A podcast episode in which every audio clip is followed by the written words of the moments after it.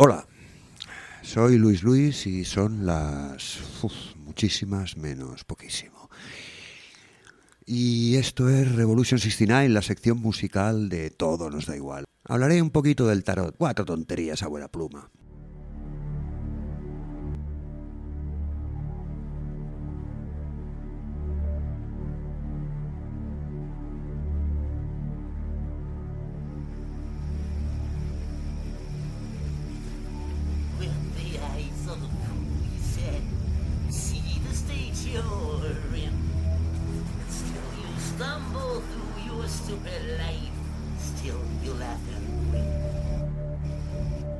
Desde tiempos inmemoriales la, especie humana siempre ha buscado seres eh, semejantes, sus semejantes aquellos que podía considerar superiores por algo. Oye, porque tenían más barba, más pelo, más altos, porque tenían un objeto, una piedra muy rara que no tenía ningún otro.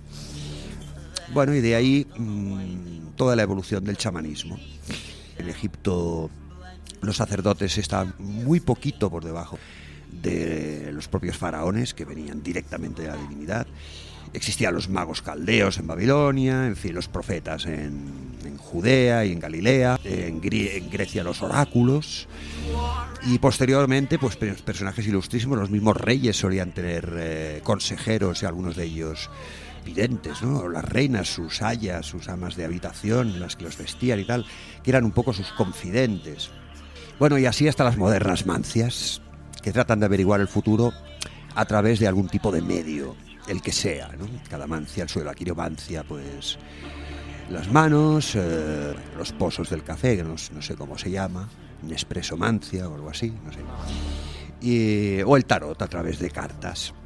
No he citado a las religiones, también podría, porque también te adivinan el futuro, de hecho te lo describen perfectamente. El cielo es así, el infierno así, tu alma eh, y tu libertad. Tú decides si quieres tomar el camino del cielo o el camino del infierno. El cristianismo, por ejemplo. La religión musulmana, oye, se reduce, no tienes que pensar en nada, ni en teologías, ni nada. Tú rezas, miras a la Meca, haces el ramadán y poco más. Y luego pues ya vas directamente al cielo, al cielo musulmán, que nada más entras, allí hay un saladero de jamones y un poco más adelante, eh, en fin, un patio de jamonas. Cosas de las religiones. En general, eh, todos estos seres superiores, entre comillas, mm, te dicen lo que quieres escuchar. Su oficio consiste en eso, en saber lo que quiere escuchar el que le pregunta. Bueno, y tras esta introducción voy a hablar un poquito por fin de, del tarot, que es lo que nos toca en esta sección de hoy. Mm, bueno, los tarotistas, el tarot, ya sabéis, es una mancia a través de cartas, un determinado juego de cartas. El tarotista lo que pretende en principio es adivinarte el futuro. Claro, yo aquí ya haría la primera matización, adivinarlo no, verlo, conocerlo, adivinarlo, la, la adivinación es una cosa que puede hacer cualquiera. La adivinación no es más que un intento, es, es la consecución de un intento. Yo hago un intento de proyección de futuro y si pasa acierto, lo adivino y si no, pues no lo adivino, así de claro. Eh, con lo cual, alguien que te diga que te va a adivinar el futuro, desconfía. Porque adivinarlo, mira, luego siempre te puede decir, ah, pues mira, no lo adivine. ¿Qué cosas? Luego el tarotista lo que pretende es anticipar ese futuro. Pero claro, el futuro no existe, existe el presente. Tema este espinosísimo, porque habría que intentar dilucidar qué es el presente. Porque si el presente es un punto estático, seríamos inamovibles. Con lo cual el presente ha de, ha de llevar algo, como decía Aristóteles, el presente es un punto que a la vez es dos. Es decir, es aquel punto que te hace estar quieto ahora, aquí, aquí, ahora mismo, este presente, el ahora, pero a la vez es un otro hacia el que se mueve. Podríamos decir que ese otro es futuro del primero. En teoría no, serían dos, dos remodelaciones del propio presente. Es decir, el presente, que para ser presente en evolución necesita estos, estos dos puntos, ¿no? el de fijación y el de movimiento. Claro, cuando hablamos de el futuro, se habla mucho de viajar al futuro. En absoluto imposible, no físico, sino metafísico. Porque uno puede ir contra las leyes de la física, pero difícilmente contra las de la metafísica. Mm, se dice últimamente que sí, que se puede viajar eh, un par de segundos al futuro, pero solo al futuro, no al pasado. Con lo cual tendríamos que la persona que viaja al futuro la perdemos. Porque imaginemos que viaja Ejemplo sencillísimo, nada, a, dos segundos después de la realidad decimos, bueno, dentro de dos segundos lo pillaremos, ¿no? Porque dentro de dos segundos él, en su futuro, que en realidad será un presente, también estará evolucionando, con lo cual no lo alcanzaremos nunca. Y como, e- y como no se puede, según esta teoría, regresar al pasado, él no podrá volver a desandar estos dos segundos, con lo cual se quedará, allí- lo veríamos desaparecer y allá estará. Salvo que hablemos de realidades paralelas, es decir, que alguien se va dos segundos más allá en una realidad que está aquí al lado. Dos segundos al lado. Imaginemos que cada segundo hay una realidad. En el segundo dos otra, en el tres otra, y tú saltas eh, dos segundos después en aquella. Habría que ver si se puede volver a esta o no, si es posible que existan varias realidades, multiversos, una palabra contradictoria en sí mismo, universo es que, que sobre la unidad y solo puede haber uno. En el momento que hay varios ya no es un universo. Esos varios eh, en sí formarían una unidad que sería de, nuevo el universo. ¿no? Bueno, con el futuro pasa un poco lo mismo, ya que es inaprensible, en principio es incognoscible. Eh, si alguien pretende ver el futuro, lo que en realidad está diciéndote es un presente, un presente anticipado. Está anticipando un presente que ahora mismo para ti es futuro. Por lo tanto, no se puede ver lo que no existe. En todo caso, como digo, anticipar un presente en, eh, eh, anticipar un presente futuro, ¿eh? por explicarlo de alguna manera. Otra cosa son los visionarios, los premonitorios, los que anticipan sin desearlo, aquellos que les viene una visión y, hostia, se va a estampar mi avión. Este sería otra cuestión a discutir y que yo no voy a entrar porque no toca. Y otra cosa es lo que hacen los tarotistas, que es ponerse a ver el futuro cuando, cuando toca, cuando le viene el cliente. Ahora, pues ahora que sean las 12 de la mañana o las 3 de la tarde. Yo me pongo y veo el futuro. Bueno, aquí surge una cuestión. Eh, es si se debe pagar porque a uno le echen las cartas. Si es lícito. A ver, yo, una primera precisión. Yo creo que alguien que tuviese un poder, por pequeño que fuera, obvio, eh, evidenciable, demostrable, esta persona no, no necesitaría dinero. Para nada, vamos. Sería reclamadísimo. Posiblemente, eh, depende del tipo de poder, hasta, hasta lo matarían o, o lo encerrarían. Pero bueno, mm, en principio si es un poder sanador, por ejemplo, ¿Para qué? Tendrías todas las gallinas del mundo, mm, todas las hortalizas, la gente traería cosas de sus huertos, te invitaría a su casa, podrías viajar, te regalarían sus coches. En fin, no necesitarías dinero para nada. Suficiente tienes con el poder. Dicho esto, siempre se alega, bueno, nosotros pues hacemos una labor y, hombre, de alguna manera hemos de vivir y tal y cual, coño, trabaja y luego, aparte, tira las cartas. Si crees que haces un bien, pues oye, sí, hazlo así, ¿no? Pero bueno, entendamos esta labor profesional. Entonces hagamos, repitamos la pregunta, ¿es lícito cobrar mm, por tirar las cartas? A ver, yo pienso que es lícito cobrar siempre que haya alguien dispuesto a pagar, por lo que sea. El problema está en cuando el que paga por algo no recibe ese algo. Aquí habría que poner eh, límites a, a la estafa, cuándo se estafa y cuándo no.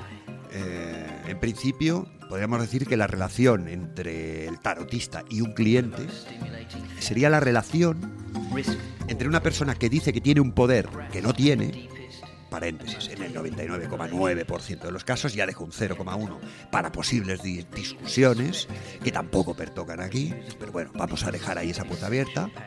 Pues eh, esto, la relación entre el tarotista y su cliente es una relación entre una persona que dice que tiene un poder que no tiene y otra persona que se lo cree. Es decir, que se cree que sí que lo tiene. De modo, y esto es muy interesante, que el tarotista no tiene el poder que dice que tiene, pero tiene otro. Tiene el poder del el hecho de que el otro se lo crea. El poder de la fe de quien tiene enfrente. Bueno, pues bien usado ese poder puede ser hasta beneficioso. Puede ser tu referente, eh, el amigo con el que charlas, al que le cuenta o amiga, al que le cuentas las cosas, eh, mientras ella va haciendo que tira cartas y dice cosas y espolvorea con algo de literatura un poco aburrida, por siempre es la misma. Y sobre todo, tener la psicología suficiente para saber qué es lo que quiere escuchar esa persona que tiene fe en que tú tienes un poder que no tienes. Si tienes esa psicología, bueno, oye, pues si le has sacado un apuro, Pues porque le cobres unos eurillos, en principio tampoco pasa nada. Hasta aquí cumples una función. La estafa surgiría o bien cuando el tarotista o, o la tarotista fuerza nuevas visitas. Ay, que tiene aquí un maligno, que tienes que volver para que te limpie. O bien cuando se extralimita, es decir, cuando quiere condicionar tu conducta o tu moral, o hace de curandero, o sustituye al profesional médico o psicólogo sin serlo. Este sería un poco el límite. Bueno, yo voy a contaros algunas pequeñas experiencias. A mí me dio cierta temporada por irme a tirar las cartas mucho, pero, pero no por conocer mi futuro, que, en fin, no querría conocerlo nunca. Vamos, algunos muy concretos y muy cortos, pues sí, me gustaría saber que dentro de cinco minutos, cuando llegue la parada del autobús, él no habrá llegado aún. Pues me gustaría saberlo, sí. Pero hombre, cuando me voy a morir, no, la verdad. Ah, sería una angustia tremenda. Bueno, pues yo iba a tarotistas, pues por, también me dio una temporada que me metía en sectas.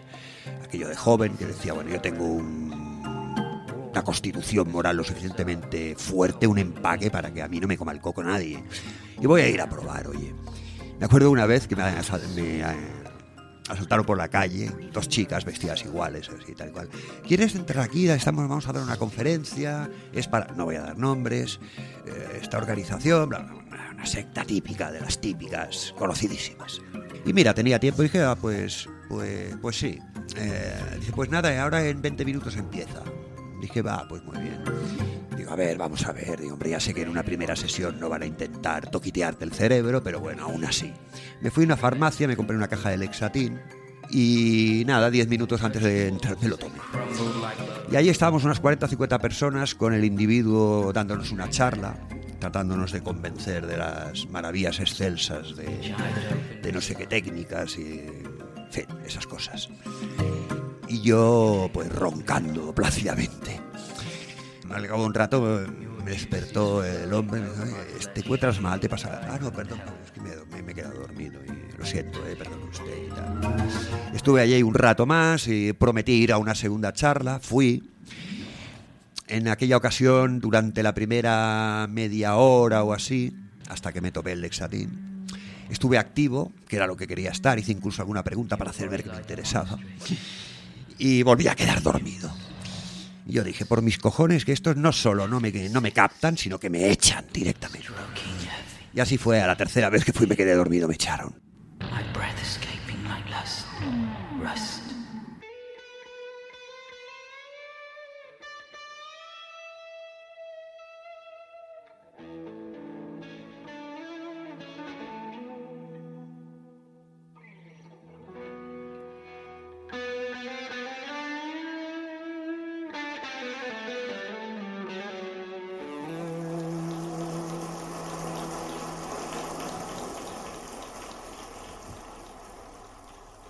Mariana è la prima vez, la prima volta che mi traduce. È la prima volta che, che vado a tradurre Alejandro. Io hablo un español con italiano raro. Io anche, anch'io parlo un italiano raro, però proviamo a farci capire. Pero antes de hablar del tarot, Prima di parlare dei tarocchi, quisiera contarles un chiste. vorremmo, vorrei eh, raccontare una barzelletta Y después una historia iniciática sufí. e poi una storia iniziatica sufì. Para el que no sepa, el sufismo es la crema mística del Islam. Per chi non lo sa, il sufismo è la eccellenza mistica dell'Islam. Y como muchas eh, eh, civilizaciones místicas, eh, transmiten su sabiduría por cuentos. E ci sono tante tradizioni mistiche che trasmettono la, sua sagge- la loro saggezza attraverso delle storie. Pero yo creo que los chistes también son sabios. Però io credo che anche le barzellette sono sagge. Es un rico millonario È un uomo milionario molto ricco que tiene una enorme piscina, tan grande como esto, che ha una piscina molto molto grande quanto come questo teatro, sí, lleno de cocodrilos. piena di coccodrilli. Bueno, entonces él está, siente que está muy viejo y dice a todos sus invitados, E dice a tutti i suoi invitati, nunca he conocido un hombre verdaderamente valiente. mai ho conosci- nella mia vita ho conosciuto un uomo veramente coraggioso. Quiero conocer uno Voglio conoscere uno antes de morir. prima di morirmi. Si uno de ustedes se lanza a la piscina y la atraviesa, le doy la mitad de mi fortuna. Gli do la metà della mia, la metà della mia fortuna. Bueno, esperamos. Aspetta, Los cocodrilos. rau, rau. Nessuno. Nadie. Nessuno. Nessuno. Bueno, gracias. Hasta dice nessuno. Entonces dice, doy toda mi fortuna. Allora dice, bueno, voglio dare tutta la mia fortuna. Nessuno. Le doy mi palacio. Do anche il mio palazzo. De pronto un hombre en la piscina atraviesa, un cocodrilo patea. Subito ce n'è uno che sta nuotando nella piscina e, e ri- e riesce a attraversarla. Llega todo mojado delante del millonario. E ¿no? arriva tutto bagnato di fronte al milionario Y que emocionado le dice, por fin conozco un hombre valiente. e quest- questo milionario molto commosso gli dice e finalmente ho conosciuto un uomo coraggioso. Y el homo dice, E l'uomo bagnato dice qué valiente ni qué valiente, que es el cretino que me empujó. che coraggioso, chi è lo stronzo che mi ha spinto? Bueno, es interesante, porque en realidad cuando no nos queremos hacer el trabajo interior, Quando non vogliamo fare il, trava- il lavoro interno, conocer qué nos sucede di conoscere cosa è veramente che ci capita profundamente, ¿no? profondamente, No estamos bien. quando non stiamo bene, Estamos al borde de una piscina, ¿ves? siamo come sul bordo di una piscina, Y tenemos paura de los cocodrilos psicológicos que están allí.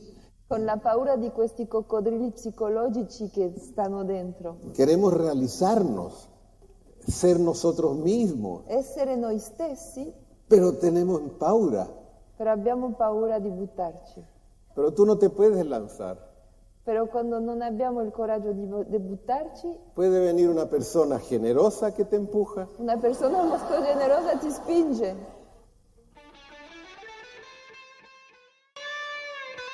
Bueno, pues hasta aquí la sección de hoy sobre el tarot, sobre la videncia, la adivinación del futuro. Habréis pensado que no he hablado de las cartas, hay muchas, las daltonianas, el tarot de Marsella, tal. En realidad es un medium, da igual, es mm, el medium que utiliza. De hecho es una especie de el objeto sagrado, es aquello que hace que tú como cliente sientas que aquella persona es, es superior a ti. Por si no lo ves bien, en su olor a colonia de huevo, en su pajarita de 2.000 euros, de Dolce y Armani, o como se llame, eh, si no lo veis en eso, si no lo veis en su mirada profunda, o no veis que de, repente tiene una bola de cristal y la va tocando y aquella bola se convierte en, no sé, en un SEAT 600, salvo que tengáis una evidencia muy, muy obvia, el objeto, el talismán, es el que eh, se encarga de decirte, ojo, que el que sabe soy yo. Eh, yo soy el sacerdote, yo soy el que veo el futuro, yo soy el chamán. Bueno, pues las cartas, eh, en el fondo es una de las magias más interesantes, porque mira, las cartas son bonitas y, da juego para mucha literatura. Yo prefiero la bola, eh, la bola de cristal, porque ahí ya no tienes ni condicionantes. Es un poco como el videoclip, que oyes la canción con un videoclip y ya siempre que la oyes relacionas esas imágenes y no puedes crear tú las tuyas propias. Pues pasa un poco lo mismo con, las cartas. En cambio la bola, la bola de cristal es. Aunque mm, como efectividad, como efectividad dura de heces. Esas no fallan. Tú cagas, analizas tus heces y conoces perfectamente tu pasado. Es decir, sabes lo que has comido. Que no es poco, ¿eh? Hay arqueólogos que con una fracción diminuta del tamaño de una lenteja, de un metatarsiano, de un hueso, de un supuesto humano, te crean un libro sobre la vida de los, eh, de, de no sé qué etnia, de, del monte Kalahari en el Pleistoceno.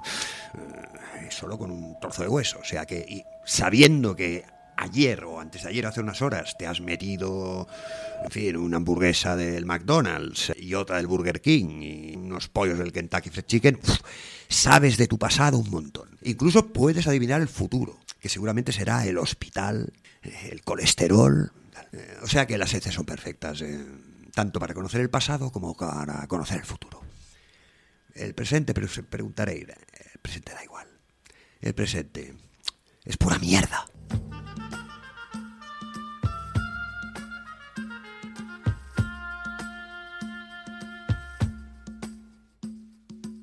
Quiero agradecer al Captain Biffar y su Tarot Land, a la extensa suite de Psychic TV sobre el tarot y al álbum llamado así Tarot de Mike Pat.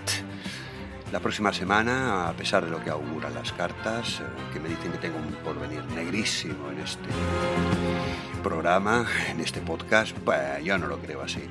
A mí todo me da igual, al director del programa también todo le da igual, de hecho más que a mí. Y, y yo espero que cuando a todos nos da igual, en un programa que se llama así, la cosa es que funciona bien. Así que mm, esperemos que quede chulísima la sección de la próxima semana, que todavía no sé de qué va a versar. Y eso que se lo estoy preguntando a las cartas. Chao, chao, Revolution 69, Luis Luis para Tondi.